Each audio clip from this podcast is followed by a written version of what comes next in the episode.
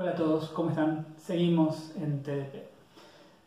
Cuando nosotros estamos hablando de herramientas, cuando estamos hablando del paradigma, el paradigma no deja de ser una herramienta para la construcción de software. Lo que tenemos que tener en cuenta, porque es muy importante, es que la calidad de las cosas que nosotros hacemos no dependen de la herramienta que nosotros usamos, sino de nuestra habilidad para crear lo que sea que estemos haciendo, en particular software. ¿A qué voy con esto? Obviamente las herramientas nos ayudan, nos simplifican algunos trabajos, pero desde el punto de vista, por ejemplo, de la programación, yo puedo tener un buen programador que programa bien, aunque usted esté usando el Notepad para escribir el texto. El hecho de que una persona use Eclipse para programar no significa que esa persona programe bien, porque el programar bien es una habilidad independiente de la herramienta que se usa para programar. Sin duda es más cómodo y es más fácil programar en Eclipse que en un blog de notas. Pero la calidad de lo que nosotros hacemos no va de la mano o no está definida por la herramienta que nosotros usamos. Y yo creo que esto es válido para un montón de cosas, no solamente para la programación. Lo que no tenemos que perder de vista es que las herramientas son eso, herramientas. La calidad de lo que nosotros hacemos con la herramienta va a depender de nosotros. En ese sentido, el paradigma es, como dije antes, una herramienta. Y aunque el paradigma está pensado y enfocado en generar un software de calidad, la realidad es que la calidad del software que nosotros vamos a hacer depende de nosotros y no del paradigma. Aunque yo tenga un paradigma que me da herencia, polimorfismo, vinculación dinámica de código, clases y un montón de otras cosas, yo puedo tomar todos esos conceptos y usarlos mal. Entonces no voy a estar teniendo calidad. De nuevo, somos nosotros los que le damos la calidad a las cosas. Y en ese sentido es que surgen los principios del diseño o diseño y el desarrollo de software.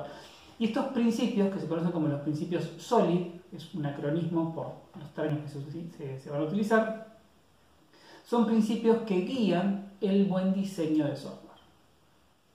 Ahora bien, los principios SOLID son cinco principios, cinco guías que vamos a usar para poder decidir cómo encarar o cómo hacer un diseño de software. ¿Por qué decimos principios y no son reglas? Porque un principio es más que nada una sugerencia, una propuesta, una dirección en la cual se puede ir. No es que hay que hacer eso sí o sí. Vamos a ver que estos principios, como dije antes, son sugerencias, son recomendaciones a cómo nosotros encaramos o cómo tomamos decisiones con respecto al diseño. Y estos son cinco principios y se conocen como los principios SOLID por los términos o los nombres que reciben en inglés cada uno de estos principios. Que acá los vamos a manejar en castellano para hacerlo más sencillo. Los cinco principios son, los tengo escritos acá porque me los suelo olvidar. El principio de responsabilidad única, el principio de abierto y cerrado, el principio de sustitución del ISCO, el principio de segregación de interfaces y el principio de inversión de dependencias. Lo que vamos a hacer hoy es charlar sobre ellos, comentar, introducirlos, dar algún ejemplo muy chiquitito y después en la clase que viene intentar ver estos principios aplicados a código.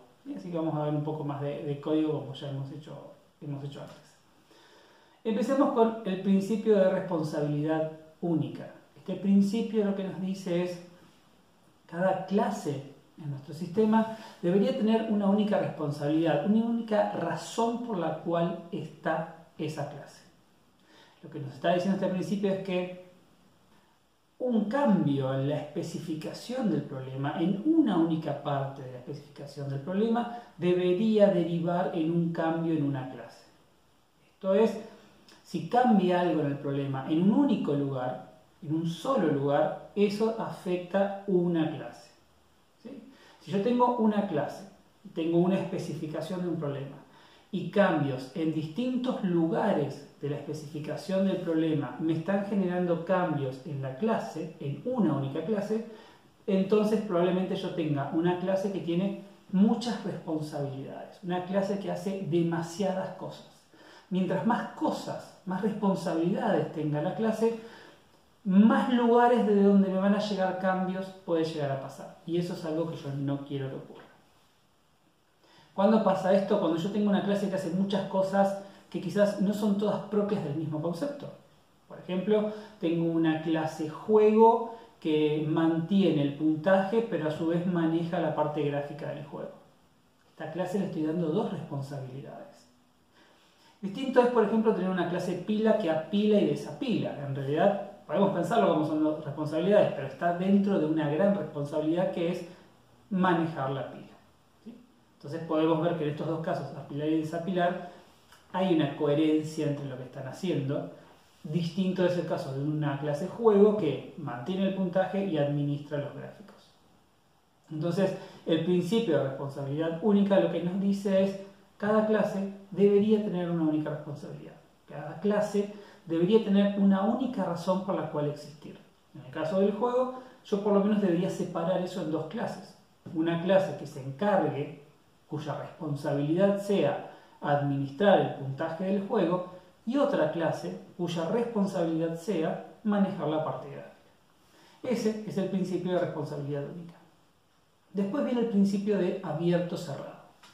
El principio de abierto cerrado nos dice que una clase debería ser abierta para ser extendida, pero cerrada para hacer modificaciones.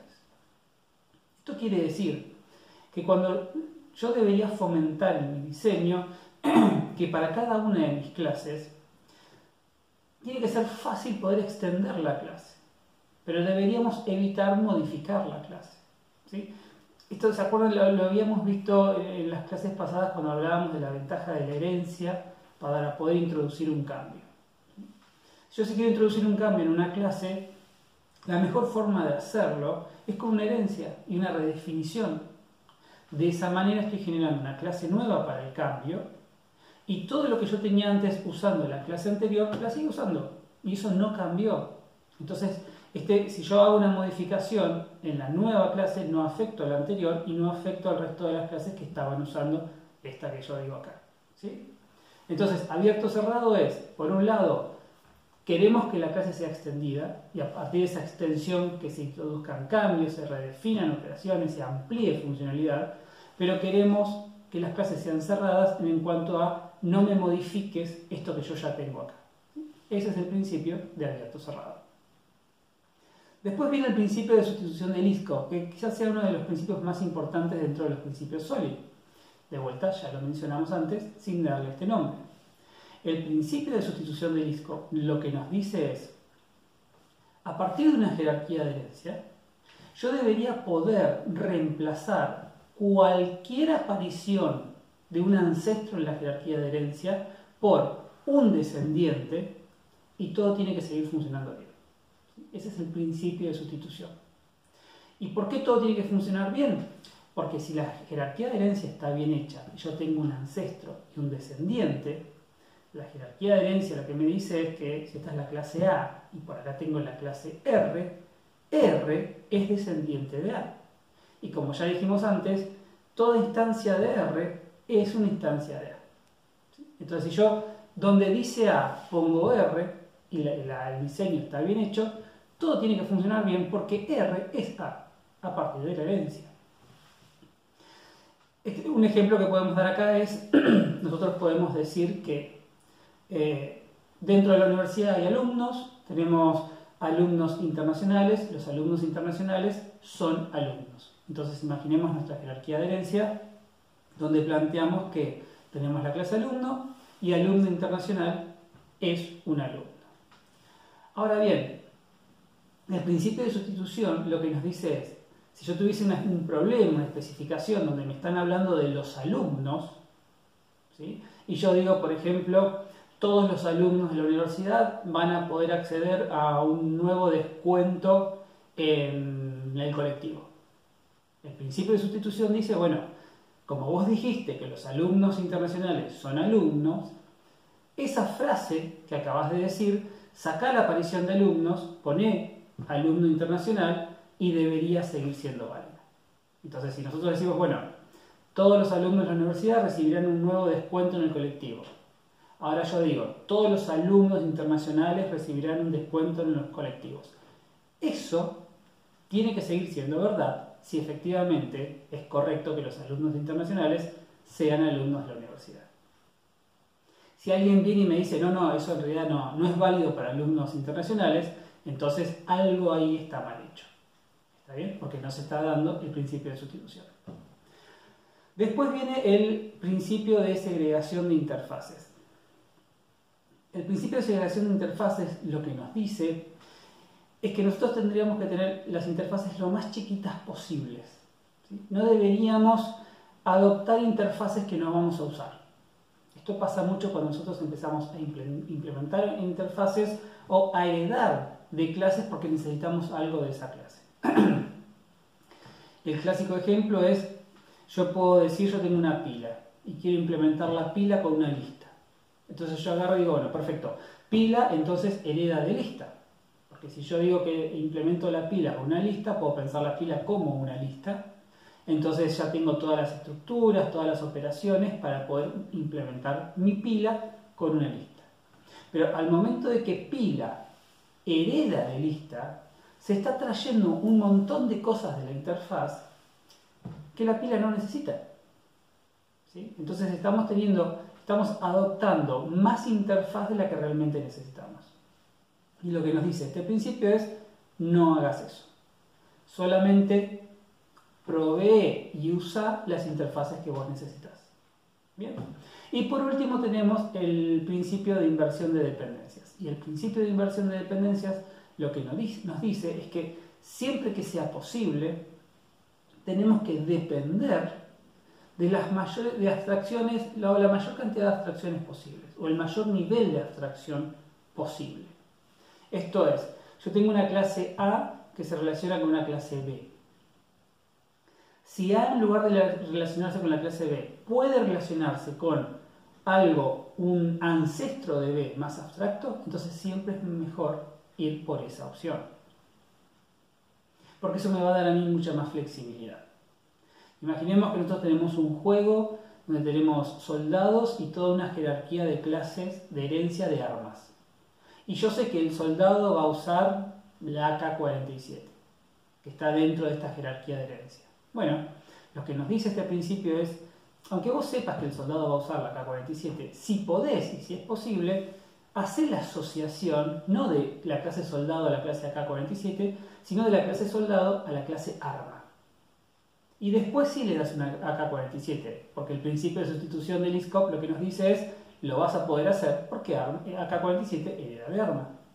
Pero al tener la dependencia a la clase más abstracta posible, ganamos la libertad, la flexibilidad de que si el día de mañana queremos hacer un cambio, queremos cambiar el tipo de arma que usa el soldado, no tengo que modificar nada del soldado, porque la asociación ya está hecha a la clase más abstracta posible. Fíjense que estos principios van de la mano de lo que son los objetivos que tenía el paradigma desde el principio. Favorecer la reusabilidad, favorecer la seguridad, favorecer la extensión de las cosas. Estos principios buscan enfatizar estos objetivos que tenía el paradigma. Y sin perder de vista que, aunque estos objetivos son el motivo del paradigma, somos nosotros los que tenemos que reforzar esos objetivos. Somos nosotros los que tenemos que cumplir esos objetivos. Aunque tengamos herencia, polimorfismo y todas esas cosas, el usarlo bien o el tener en cuenta estos objetivos en el diseño es lo que nos va a permitir a nosotros hacer un buen diseño de clases. Estos principios nos ayudan a pensar, a decidir cómo organizar nuestras clases, nuestras jerarquías, nuestras asociaciones. Y si tenemos en cuenta estos principios, vamos por el camino de hacer un buen diseño. Estos son los cinco principios SOLID, los vimos, queda material para que lo puedan leer más en detalle en la página web. Y lo que vamos a hacer en el próximo video es mirar un poco código y ver cómo en la implementación empezamos a usar los principios SOLID. Eso fue todo por hoy, nos vemos mañana.